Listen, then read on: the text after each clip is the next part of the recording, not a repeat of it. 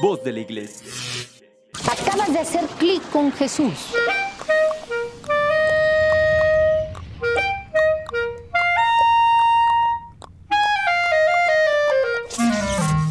Comenzamos.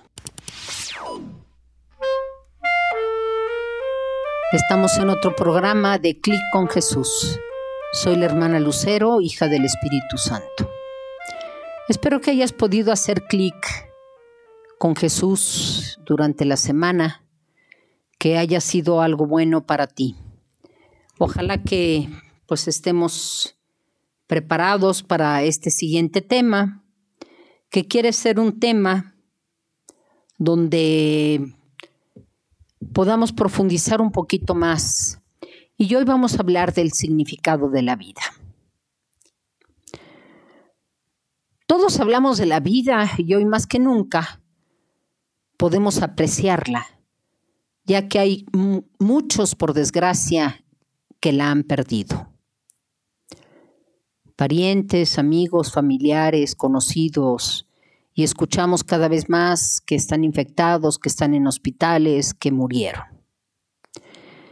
Pero nosotros vivimos, sí, vivimos, aquí estamos. Pero muchos vivimos sin sentido, sin un tipo de vida elegido personalmente, con opciones claras. Nos dejamos arrastrar por lo que los demás quieren de nosotros.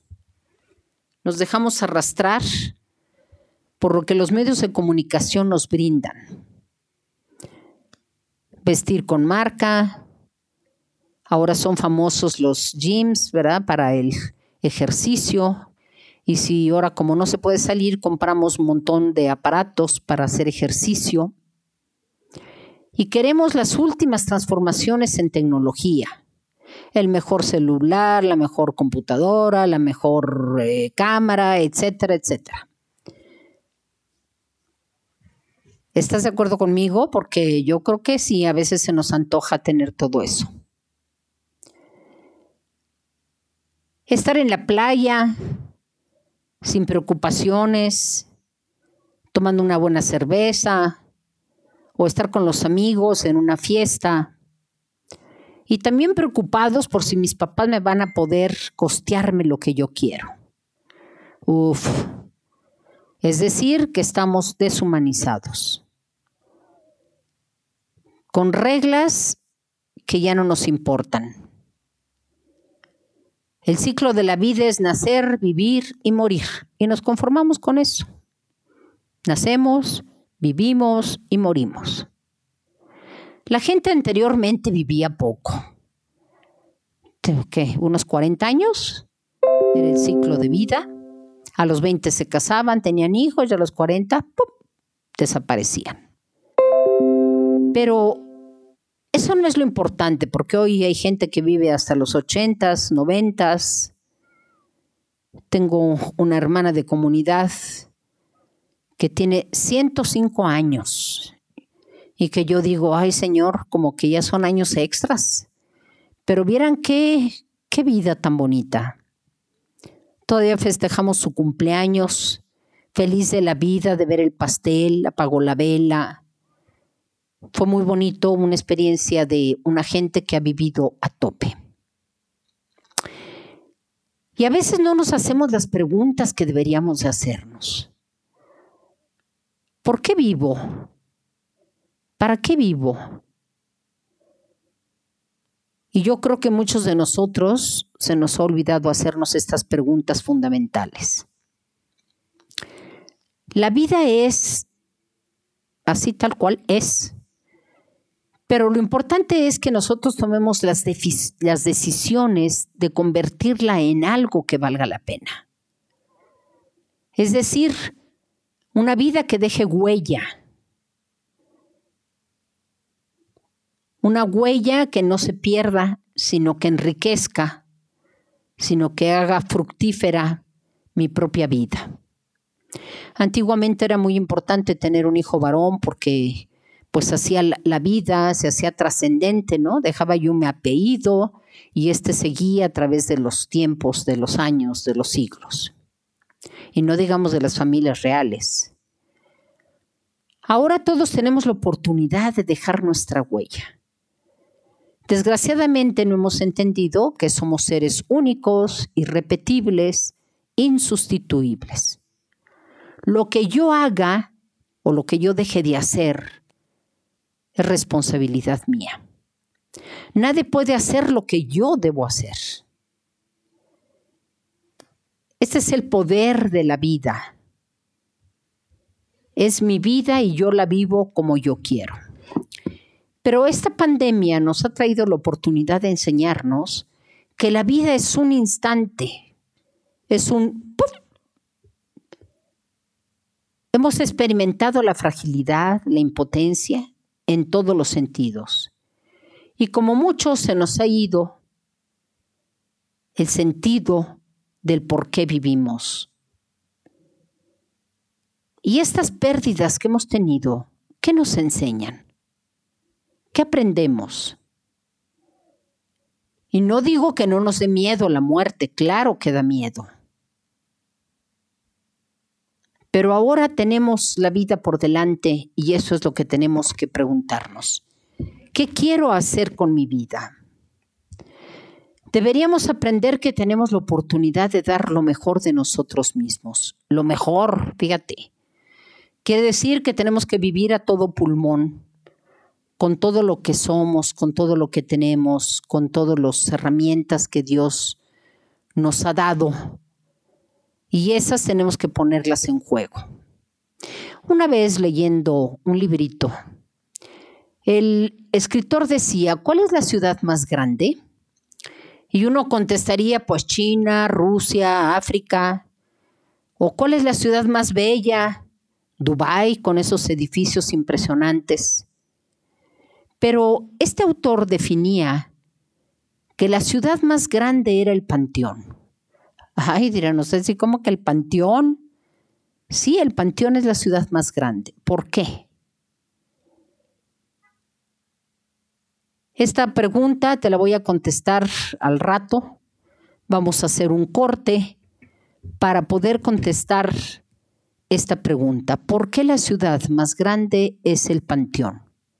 Y no por los muertos que han, que han fallecido últimamente, no, no es por eso. Espera la respuesta que ahorita vamos a tener un corte y nos vemos en un momento. No te vayas porque hay cosas que meditar, pensar y resolver. Ya estamos aquí de regreso para continuar con el programa de Clic con Jesús.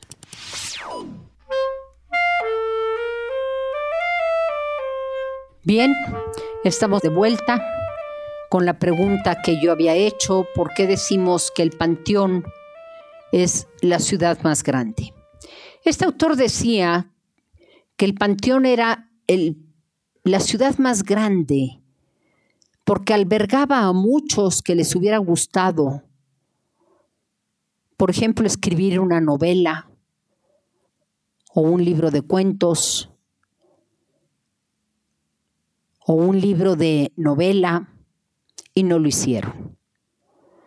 Muchos les hubiera gustado ser cantantes, pero nunca intentaron hacerlo. Otros querían ser doctores, otros músicos, arquitectos, ingenieros, policías, etc. Es decir, que los sueños se quedaron en puro sueño. Nunca hicieron el esfuerzo por lograrlo. Nosotros, ¿qué soñamos? ¿Qué sueñas tú?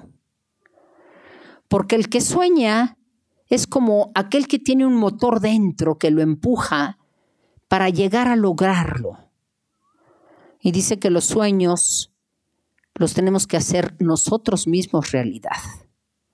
No es que me va a llegar el sueño y sueño pero no hago nada, no, implica, implica mucho esfuerzo. Vivir la vida implica lanzarnos a la aventura, a la aventura de vivirla, pero no vivirla como, pues ahí se va, no.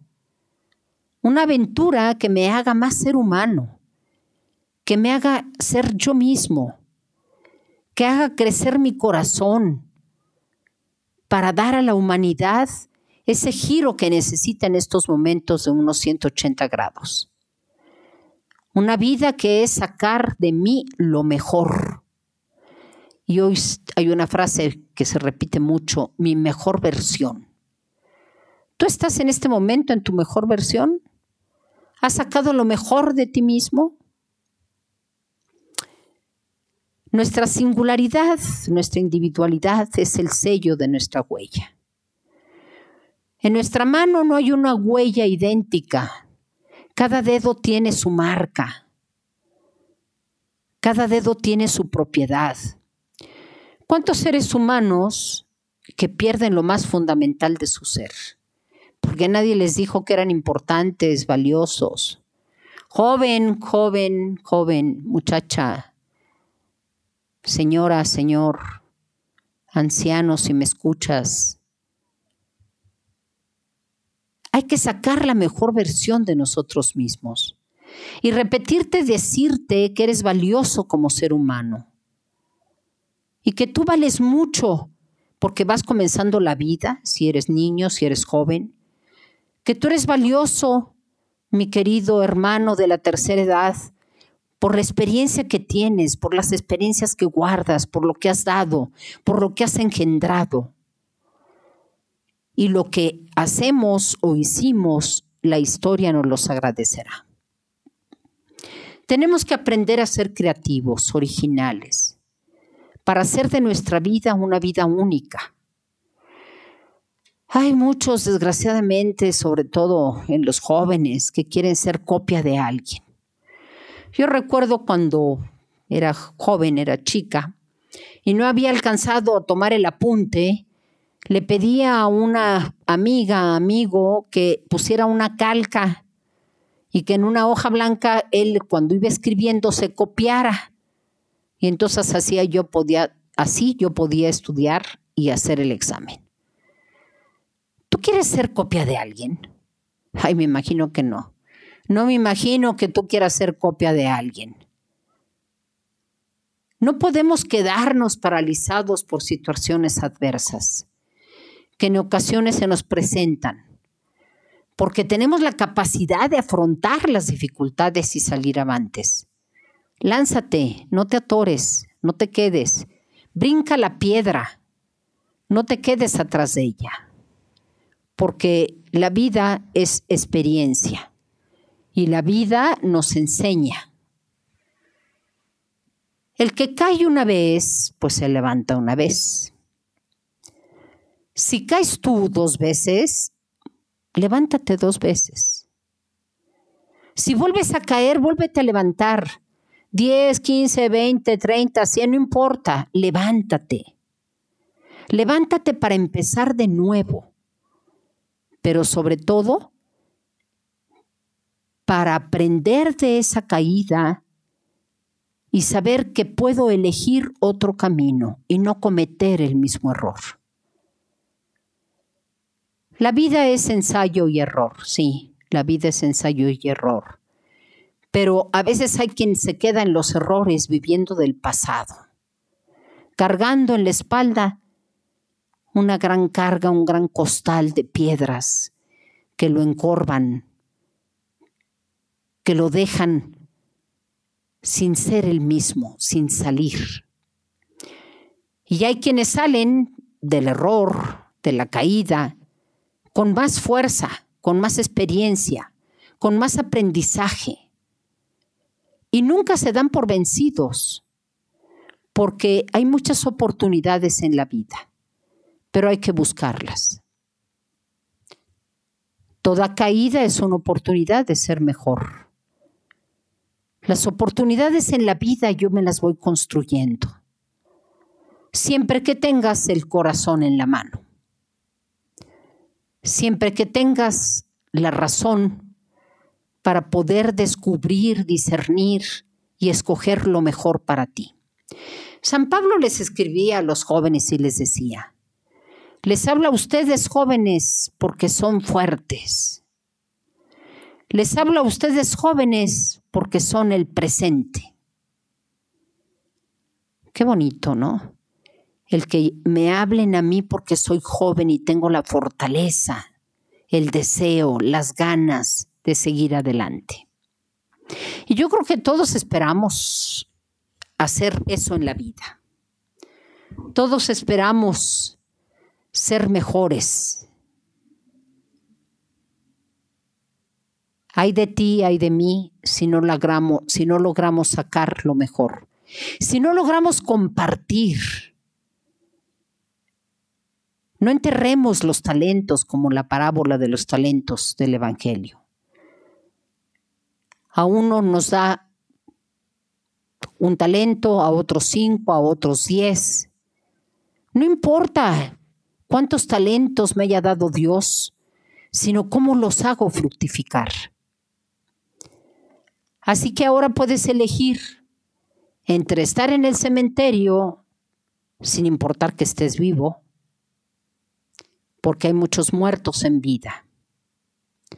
Ser joven es una maravilla, pero piensa que la juventud es una etapa de la vida. Hay muchos jóvenes viejos, pero hay muchos viejos jóvenes, porque han aprendido de la vida y lo ponen en práctica. Y van por la vida agradeciendo lo que han vivido. Hay jóvenes quejumbrosos, se quejan de todo, nada les da gusto, nada los convence, nada los hace felices, Dios. Qué pena. ¿Y sabes por qué? Porque no se hacen preguntas, porque no aprenden de la vida. Y te invito otra vez, y te vuelvo a repetir, que tenemos que hacer clic con ese Jesús. Con ese Jesús que se nos hace el encontradizo en el camino, pero que no tenemos ojos para verlo. Hay que educar los ojos, hay que educar nuestros sentidos, el corazón, los ojos, los oídos, las manos, para poder así construir la vida que nosotros mismos queremos. Haz clic con Jesús cuando no encuentres el camino. Haz clic con Jesús cuando estés turbado. Cuando los problemas te acechen y no encuentras por dónde salir. Deja que Él te guíe. Y Jesús mismo, Jesús mismo se nombra y dice de Él, yo soy el camino, la verdad y la vida. Así que hoy te invito, así como te invitaba ayer, a hacer clic. Hoy te invito también a hacer clic con este Jesús que es el camino, pero que lo tienes que recorrer. Hay un poeta que dice, nadie va por el mismo camino que voy yo, porque Dios hace salir el sol para mi camino, para enseñarme la vereda. Qué bonito si tú haces clic y te vuelvo a recordar el número 203 para que puedas comunicarte. Y no solo tú hablar, sino también dejar hablar al que está del otro lado de la línea. Y que siempre está para ti, siempre. Porque Él es el camino, Él es la verdad que tú buscas, Él es la vida que te da vida. Con esto termino esta parte, esta reflexión y te invito a hacer clic con Jesús. 203. No importa que tú en este momento estés solo, pero piensa en aquellos con los que estás unidos, con los que hacen parte de ti mismo. Haz clic con Jesús y deja que Él también diga su palabra. Bueno, pues que estés bien. Nos vemos en el siguiente programa. Ojalá que sea de tu agrado. No olvides de poner tus comentarios. Contesta y dinos qué te gustaría también escuchar. Me despido, que estés bien. Hasta la próxima.